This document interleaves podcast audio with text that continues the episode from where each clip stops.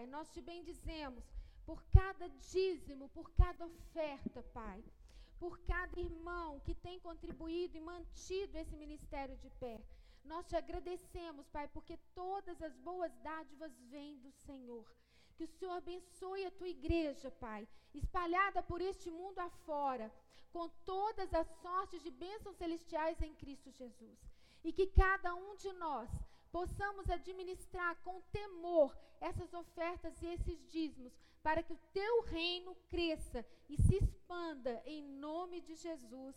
Amém. Glória a Deus. Aleluia. Aleluia. Queridos, eu não sei vocês, mas eu sempre sinto a presença muito forte do Senhor. A presença cheia, a unção do Senhor. E eu tenho certeza que do mesmo jeito que ele falou comigo nesta manhã, ontem, esses dias, sobre essa passagem, esses dias todos aí, eu tenho certeza que ele vai tocar profundamente na sua vida, em você que está nos, é, é, nos acompanhando pelas lives, você que vai ver depois pelo YouTube. Eu tenho certeza que o Senhor vai te tocar profundamente, como ele já começou. Eu tenho certeza que essa presença que eu estou sentindo, vocês também estão sentindo. Porque é real, é palpável, ele está aqui. Eu não sei se você já cumprimentou o seu irmão, se você já deu um oi para ele. Então, querido, nós não podemos tocar, mas nós podemos virar um para o outro e falar: Ó, conte comigo, somos uma igreja, fazemos parte do corpo de Cristo. Querido, vira para o seu irmão, abençoa o seu irmão aí agora, dá um abraço, dá um tchau, abraço não, né, queridos? Dá um tchauzinho aí para eles. Nós estamos doidos para abraçar, mas não podemos ainda. E em breve nós poderemos para a glória do Senhor. Amém?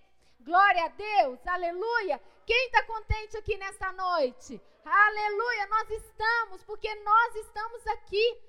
Queridos, quantas pessoas gostariam de estar aqui nesta noite e não podem? Você está, eu estou, nós estamos aqui para cultuar o Senhor. Amém? Queridos, o tema desta noite é o que eu tenho com as sete igrejas do Apocalipse. O que é que você tem com as sete igrejas do Apocalipse? E hoje é a primeira parte. Então, se você quer conhecer o que que você tem com as igrejas do Apocalipse, você vai ter que me acompanhar em todos os cultos que eu tiver que ministrar. Eu estarei ministrando à noite, estarei ministrando de manhã e cada dia que eu estiver ministrando será sobre, uma igreja. Então, se você quer saber o que que você tem a ver com as igrejas do Apocalipse. Me segue, ok? E nós vamos começar hoje com a leitura em Apocalipse 2, 1, 7. Como a maioria da turma aqui já me conhece e sabe que eu sou apaixonada com Apocalipse, com escatologia, sou mesmo. E não é de hoje que eu ministro, que eu ensino e que eu falo. Jesus está voltando e está mesmo. E se você está se enrolando, se você está por aí perdido, é hora de você voltar. É hora de você abrir os olhos. Acorda tu que dormes. Levanta-te dentre os mortos. Aleluia! Sacode seu irmão aí fazendo assim, ó. Vira para ele e fala assim: "Acorde, meu irmão. Se mexa, porque Jesus está voltando e nós precisamos acordar. Tem muita gente dormindo, queridos. Tem muita gente dormindo e vai ficar. E nós precisamos abrir os nossos olhos espirituais, precisamos abrir os nossos ouvidos espirituais, para que Jesus não venha e fiquemos para trás. Amém? Jesus está dando essa oportunidade para nós nesta noite. Está dando oportunidade para você que faz parte desta igreja, para você que faz parte da igreja de Cristo que está nos assistindo, para todos nós, Deus está nos dando essa oportunidade. Hoje é o dia que o Senhor está nos dando oportunidade. Então nós vamos começar lendo Apocalipse 2, do 1 ao 7. Ao anjo da igreja em Éfeso, escreva, escreva estas são as palavras daquele que tem as sete estrelas em sua mão direita e anda entre os sete candelabros de ouro.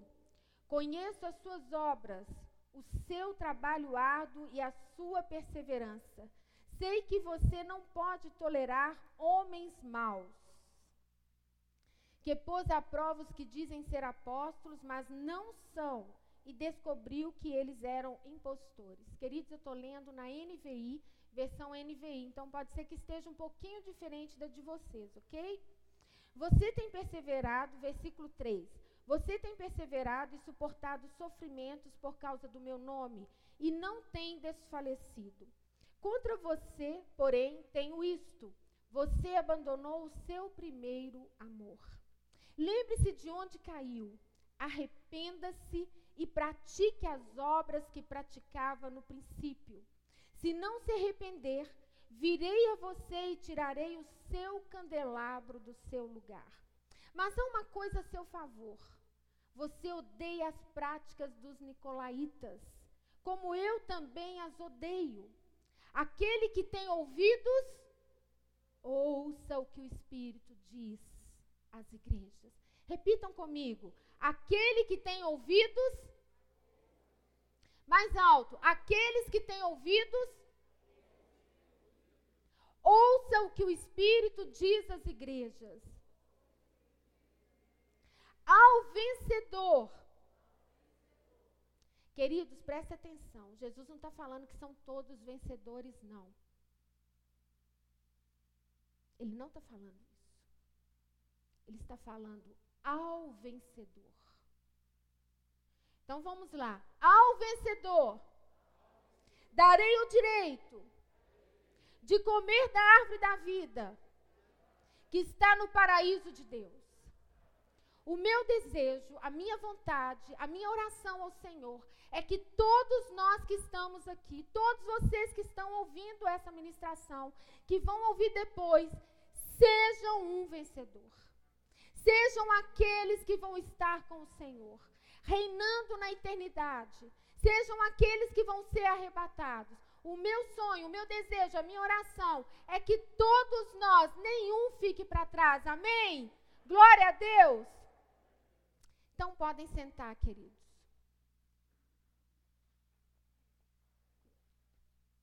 Senhor Deus, esta é a tua palavra. E é com temor, ó Pai, no nosso coração, na nossa alma, no nosso espírito, que nós ministramos esta palavra. Não permita que dos nossos lábios, da nossa boca, saia nenhuma palavra contrária à tua, Pai.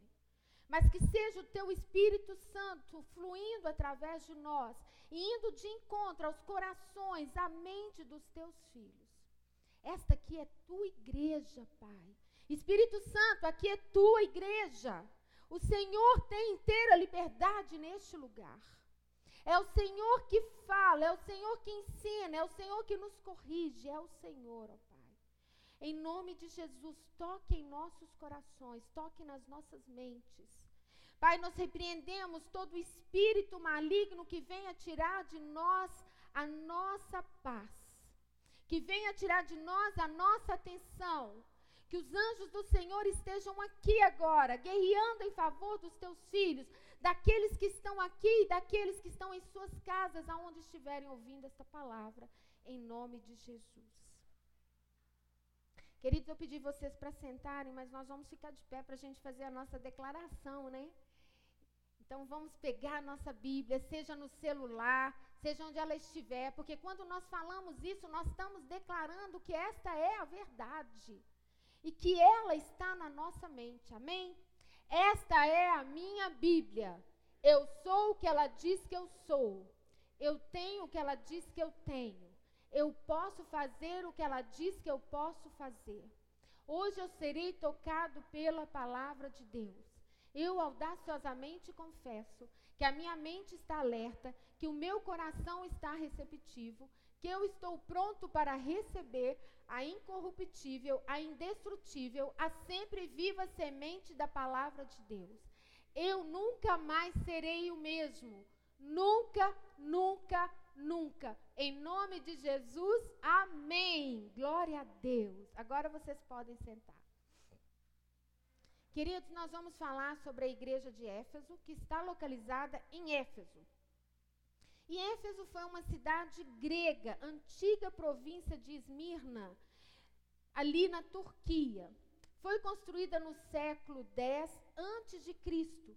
E a cidade floresceu depois que veio o controle da República Romana, lá em 129 anos antes de Cristo. Durante o período romano, ela foi considerada durante muitos anos a maior cidade, ficando apenas atrás da cidade de Roma. Só para vocês entenderem que cidade era esta. A cidade ela era famosa, queridos, pelo um templo, o templo de Artemis, uma das sete maravilhas do mundo, do mundo antigo. Em Éfeso existia um dos maiores teatros do mundo. Queridos, naquela época, Éfeso tinha um teatro para 25 mil pessoas.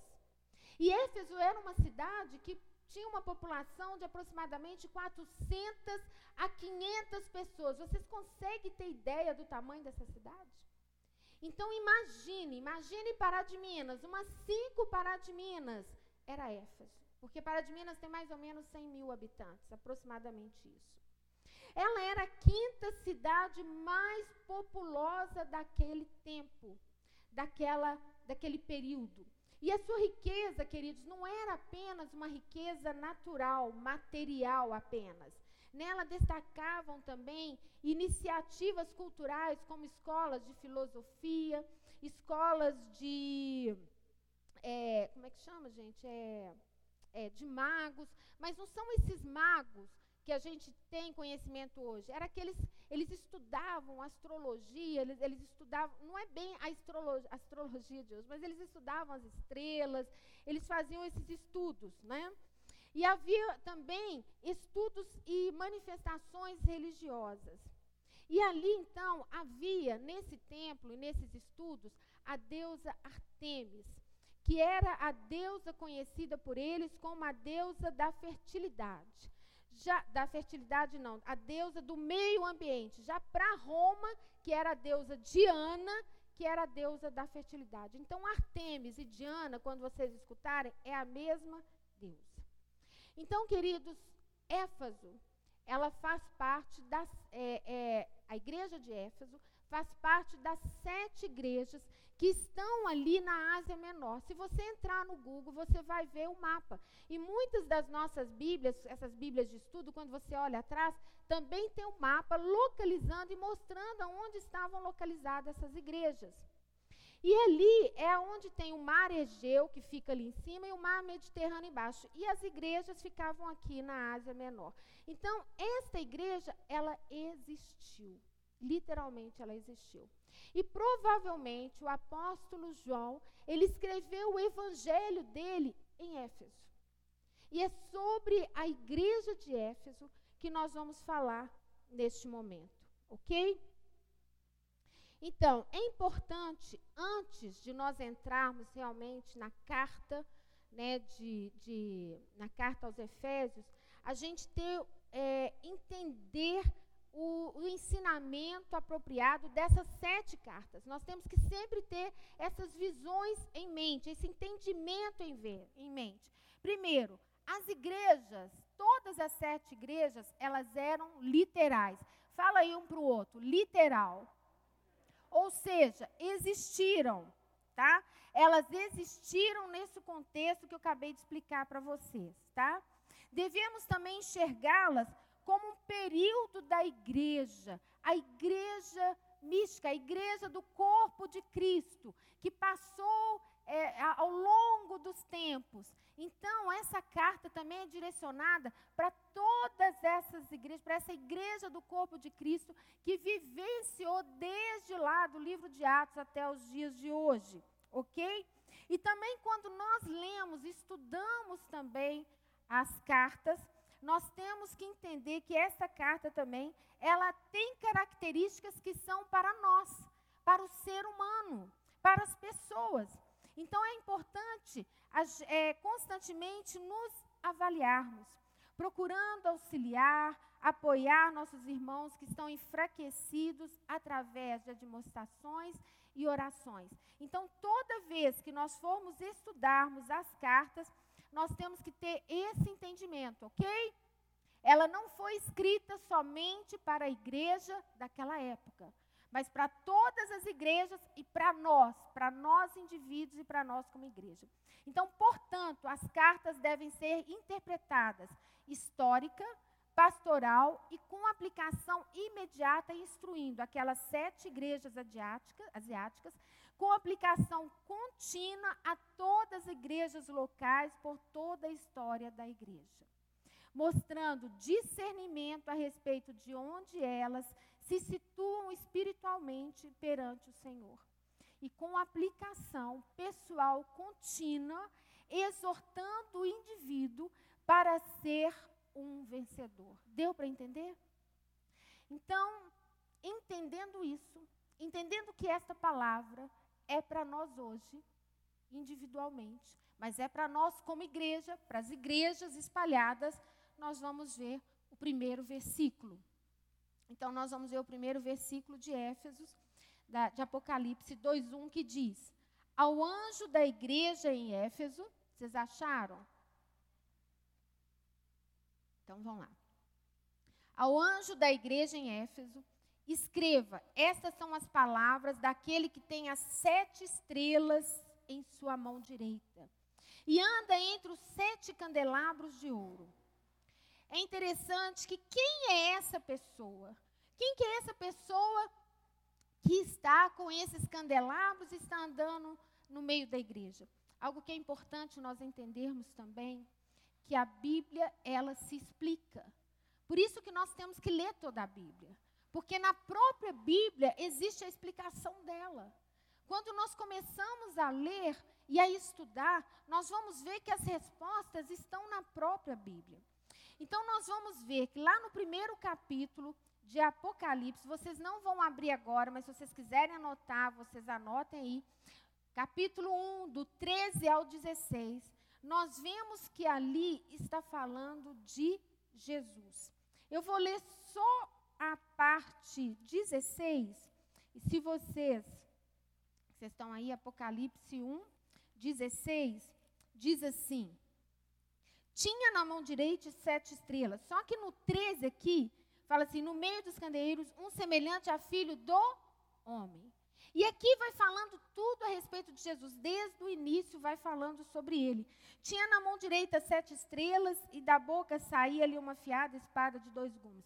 Mas só para você entender que era Jesus. Aqui está falando de Jesus. Ao anjo da igreja em Éfeso escreve essas palavras daquele que tem as sete estrelas em sua mão direita e anda entre os sete candelabros. Então nós vemos que as sete estrelas estão nas mãos de quem? De Jesus.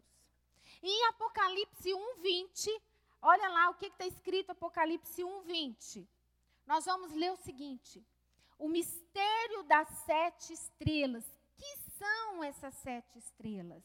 que viste na minha destra e dos sete castiçais de ouro. O que, que são esses sete castiçais de ouro? Então vamos ver lá, no próprio Apocalipse 1:20 diz: as sete estrelas são o quê? São o quê? Não estou ouvindo. Os anjos das sete igrejas.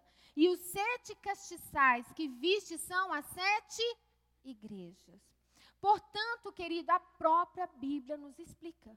Então, quando nós falamos aqui de sete anjos, são sete pastores, são sete líderes.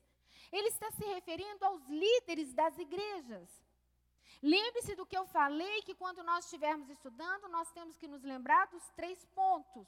E aqui, então, nós, o Senhor está falando que Ele tem no controle, que Ele tem nas mãos os sete líderes daquela igreja, os sete líderes das igrejas de todos os tempos, os sete líderes das igrejas de hoje, ou seja, líderes, não é sete, mas líderes, todas as igrejas, e também a nós, ele tem o controle sobre nós. Basta ele falar, dorme você dorme. Basta ele falar, acabou e acabou, encerrou e encerrou. Ele tem o controle da nossa vida. Nós não temos controle de nada. Nós não somos nada. Nós somos pó e ao pó nós vamos voltar. Nós temos que lembrar o tempo todo da nossa insignificância. O Senhor, por amor e misericórdia, ele simplesmente nos escolheu a cada um de nós. E olha, continue a obra. Pregue a palavra. Pregue a palavra. Fale da palavra. Testemunhe da palavra. Ok? 2:2. Versículo 2, capítulo, versículo 2, capítulo 2, versículo 2. Conheço as suas obras, o seu trabalho árduo e a sua perseverança. Sei que você não pode tolerar homens maus, que pôs a prova os que dizem ser apóstolos, mas não são, e descobriu que eles eram impostores.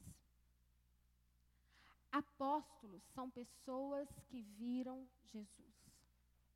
Para ser um apóstolo naquela época, tinha que ter, ser uma testemunha ocular de Jesus Cristo. Nós estudamos sobre os apóstolos hoje, que são aquelas pessoas que vão desbravando, que vão abrindo, que vão começando, iniciando trabalhos. Mas nós estamos falando aqui também dos apóstolos daquela época. Então nós estamos voltando para aquela época, para as sete igrejas.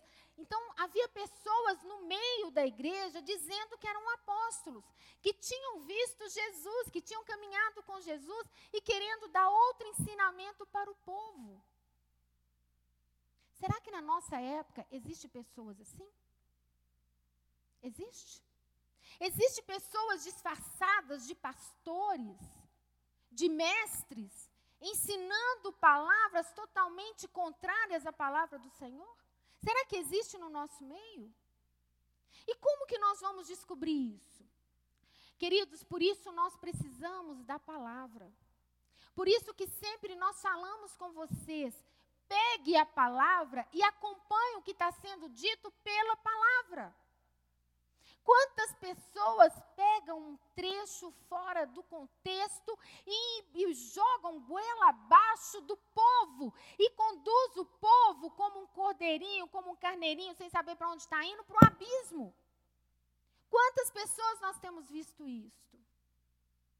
Queridos, vocês precisam conhecer a palavra, vocês precisam manejar a palavra, e é isso que estava sendo dito naquela época, e é algo tão tremendo que Jesus diz: conheço as suas obras, o seu trabalho árduo e a sua perseverança. Queridos, conheço o seu trabalho, ler a palavra, estudar a palavra, meditar na palavra, exige de nós. Quantos de nós temos preguiça? Preguiça de ler a palavra preguiça de orar, preguiça de ouvir. Mas nós queremos ser vencedores. Você já viu algum atleta que não soa? Você já viu algum atleta que não levanta cedo e treina, treina, treina para competir? Segue algum atleta. Como que você quer ser um vencedor de Cristo se você não tem tempo para ler a palavra? Será que existe no nosso meio homens e mulheres que têm pregado essa palavra falsamente e nós temos engolido porque nós não conhecemos a palavra? Como nós poderemos ser vencedores? Nós precisamos comer a palavra. Nós temos tempo para tudo, mas nós não temos tempo para a palavra. É disso que o Senhor está falando. Mas o Senhor está dizendo algo tremendo. Conheço as suas obras, o seu trabalho árduo e a sua perseverança. Sei que você não pode tolerar homens maus que pôs a prova os que dizem ser apóstolos, mas não são, e descobriu que eram os impostores. Como que você vai descobrir se alguém é impostor? Conhecendo a palavra e desmascarando ele com a verdade. É só a verdade. O que você está dizendo, querido, não está de acordo com a palavra. Aonde que você está dizendo isso? Me mostra aqui. É assim. É dessa forma. 2,4. Contra você, porém, tenho isto. Você abandonou o seu primeiro amor. 5. Lembre-se de onde caiu, arrependa-se e pratique as obras que praticava no princípio. Se não se arrepender, virei a você e tirarei o seu candelabro do seu lugar.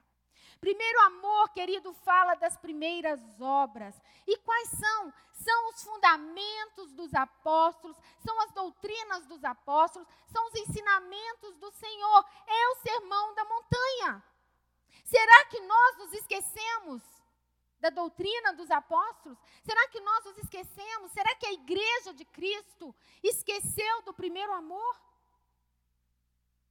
Nós precisamos ter base, nós precisamos ter um alicerce. Qualquer prédio que você vê por aí, se ele não tiver com bases sólidas, ele vai cair. Qual é a sua base? A sua base está em Jesus ou sua base está no que o homem diz? Porque se você não está lendo e meditando na palavra, a sua base não está na palavra, mas está no que o homem está falando. E é disso que o Senhor está falando aqui. E ele fala: arrependa-se e pratique as obras que praticava. Lá em Atos 2, 4, 42 diz: Eles perseveravam nos ensinos dos apóstolos. Queridos, pega o Novo Testamento, leia, estude, veja quais são os ensinos, qual é a base, quais são os ensinos de Jesus, quais são as doutrinas dos apóstolos. E faça uma autoavaliação: eu estou seguindo? Eu estou com uma base? Será que hoje a igreja do Senhor está fundamentada em Jesus e nas doutrinas do, dos apóstolos? Será que a igreja está? Jesus está dizendo: arrepende-se. Arrepende-se, arrepende-se como igreja de hoje. Porque você tem se afastado, tem caído, e se isso significa continuamente. Não é cair uma vez, mas é caindo continuamente. Eu venho a ti e moverei o seu castiçal. Em outros lugares, candelabro, menorá, isso fala de posição da igreja, isso fala da sua posição. Uma pessoa, uma igreja pode continuar a existir sem ser luz na escuridão. Você pode dizer ser crente, ser o que você quiser, mas você não tem luz. Você não brilha na escuridão. É isso que o Senhor está falando. Se você não voltar onde você caiu, você vai simplesmente ser alguém sem luz. Você não vai levar luz. Como igreja, queridos, nós precisamos desenvolver o nosso ouvido espiritual. Da mesma forma, como indivíduo, nós precisamos desenvolver o nosso ouvido espiritual. Escutar o que o Espírito está nos dizendo. Alguém que ouve o Espírito Santo obedece a palavra. Ela não precisa temer, pois não vai ser enganado, não vai ser ludibriado. Quando, quando for forçada a escolher o mundo ou ao Deus, ela vai obedecer a Deus. E ela não vai obedecer ao homem ou ao sistema do homem, o sistema do mundo, ela não vai. Nestes versículos que nós acabamos de ler, nós vemos que a vitalidade que surge do amor ao Senhor degenerou para uma rotina ortodoxa, uma rotina religiosa. Quantos de nós estamos acostumados a ir no culto simplesmente por tradição? Não por amor a Jesus, não por paixão, não para estar com Ele, mas por tradição. Quantos de nós?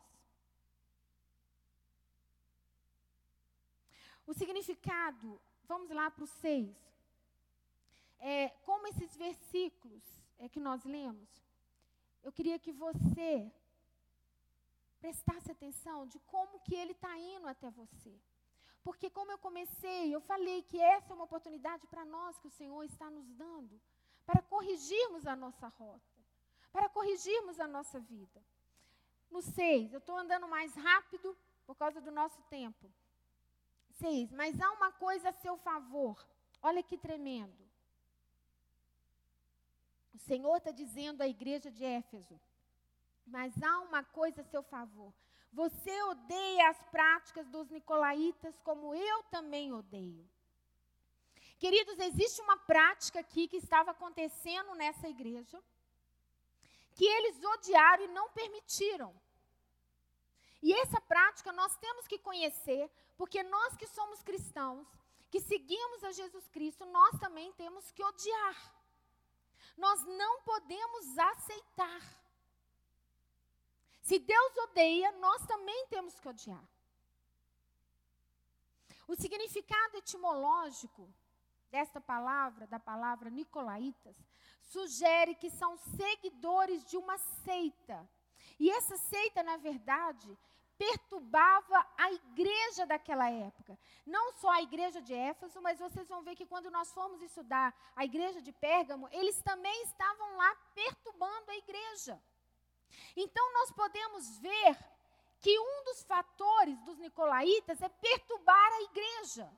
Então, se tem alguém perturbando a igreja, se tem alguém trazendo divisão, fofoca, maledicência, perturbando a, a igreja, nós precisamos admoestar essa pessoa em amor. Agora, se ela não quiser, nós temos que nos afastar dela, literalmente. Sabe o que é interessante? Nós dizemos que Jesus é amor. Isso faz com que a gente aceite e seja é, complacivo conosco mesmo. Não, eu posso fazer isso, não tem problema não. Deus é amor, Jesus é amor. Não, antes dele ser amor, ele é juiz. Ele é juiz. E vai haver um julgamento, queridos. E nós já estamos sendo julgados por tudo aquilo que nós estamos fazendo. Tudo que nós fazendo está sendo escrito, está sendo registrado. Então, nós não temos que compactuar com esse tipo de pessoa. Se essa pessoa não quer consertar, não quer andar nos caminhos do Senhor e ela está trazendo confusão no meio do, da igreja, afasta-se dela.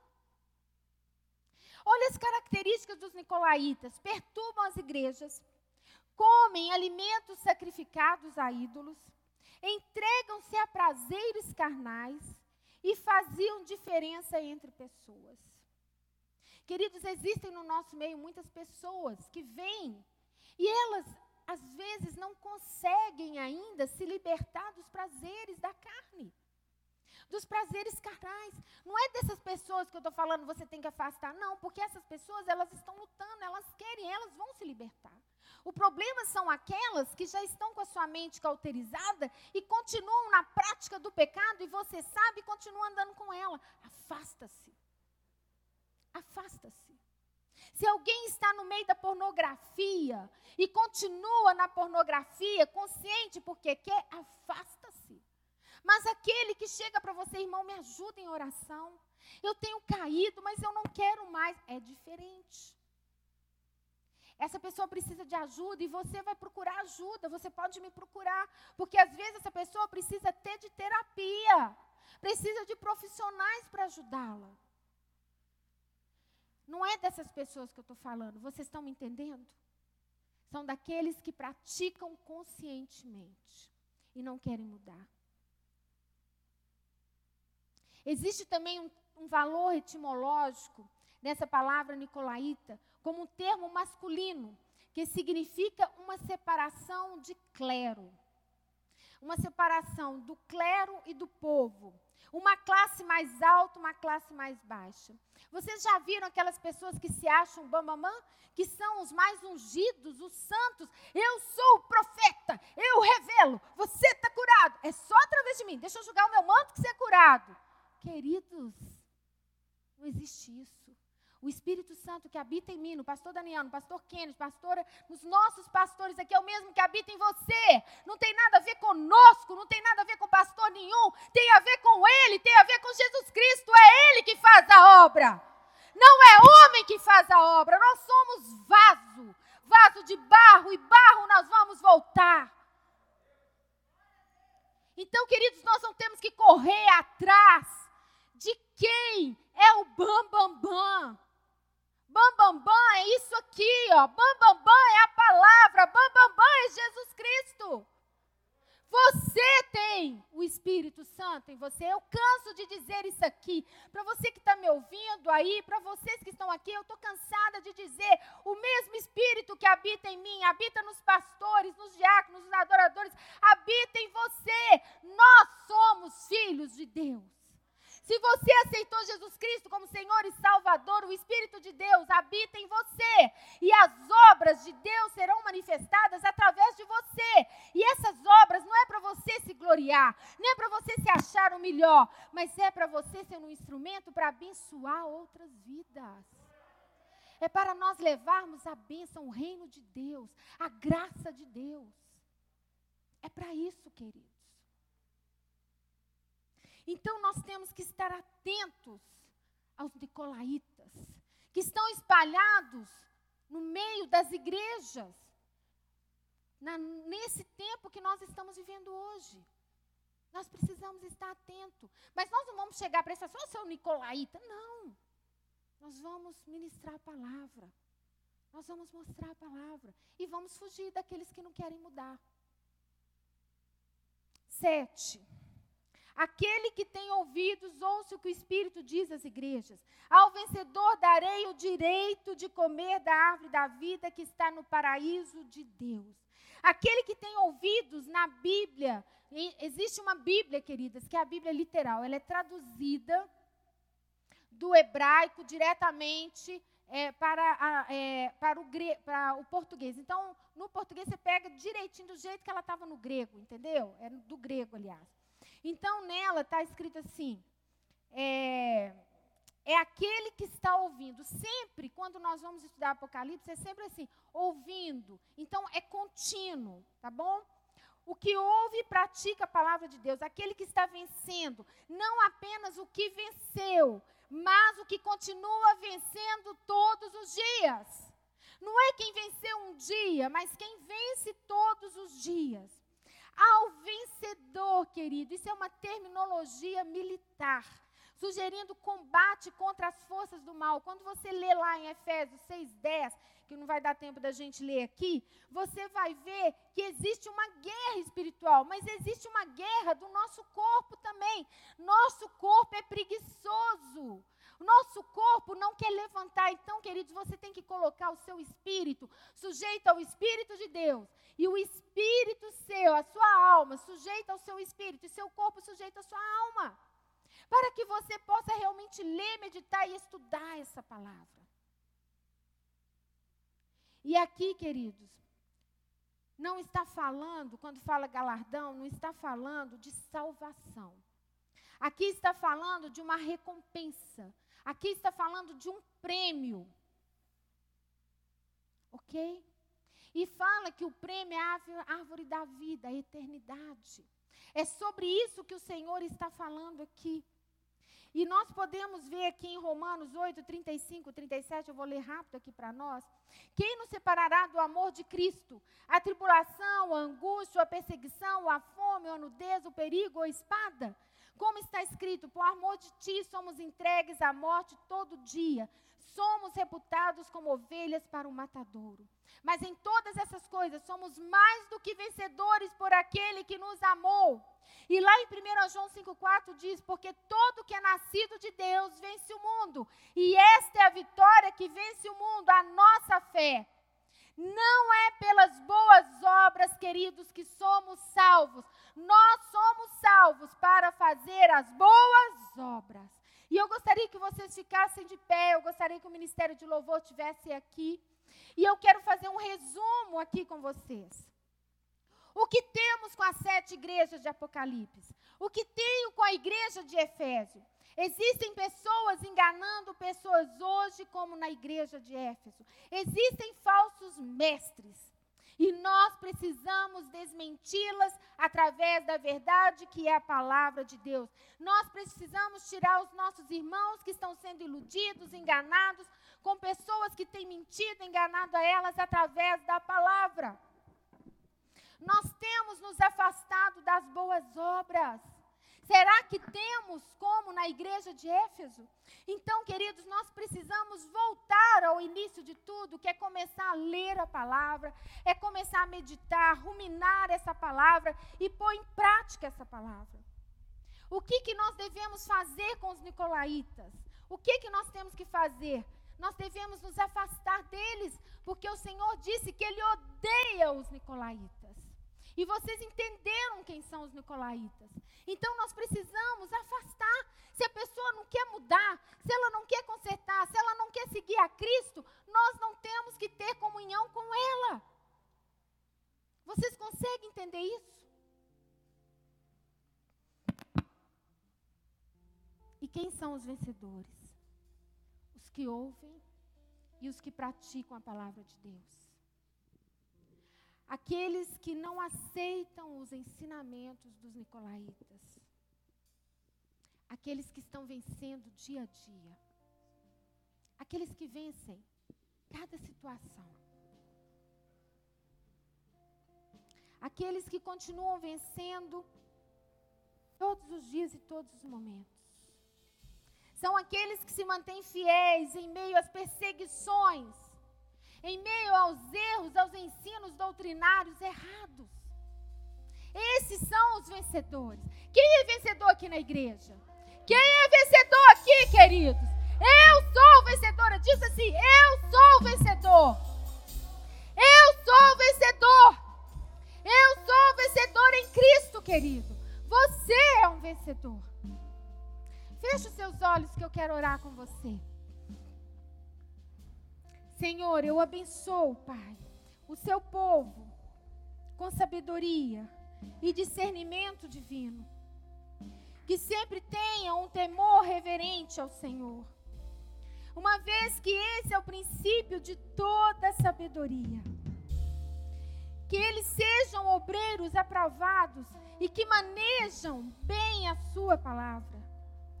Que sigam crescendo em conhecimento e na revelação espiritual, para que possam discernir entre o bem e o mal.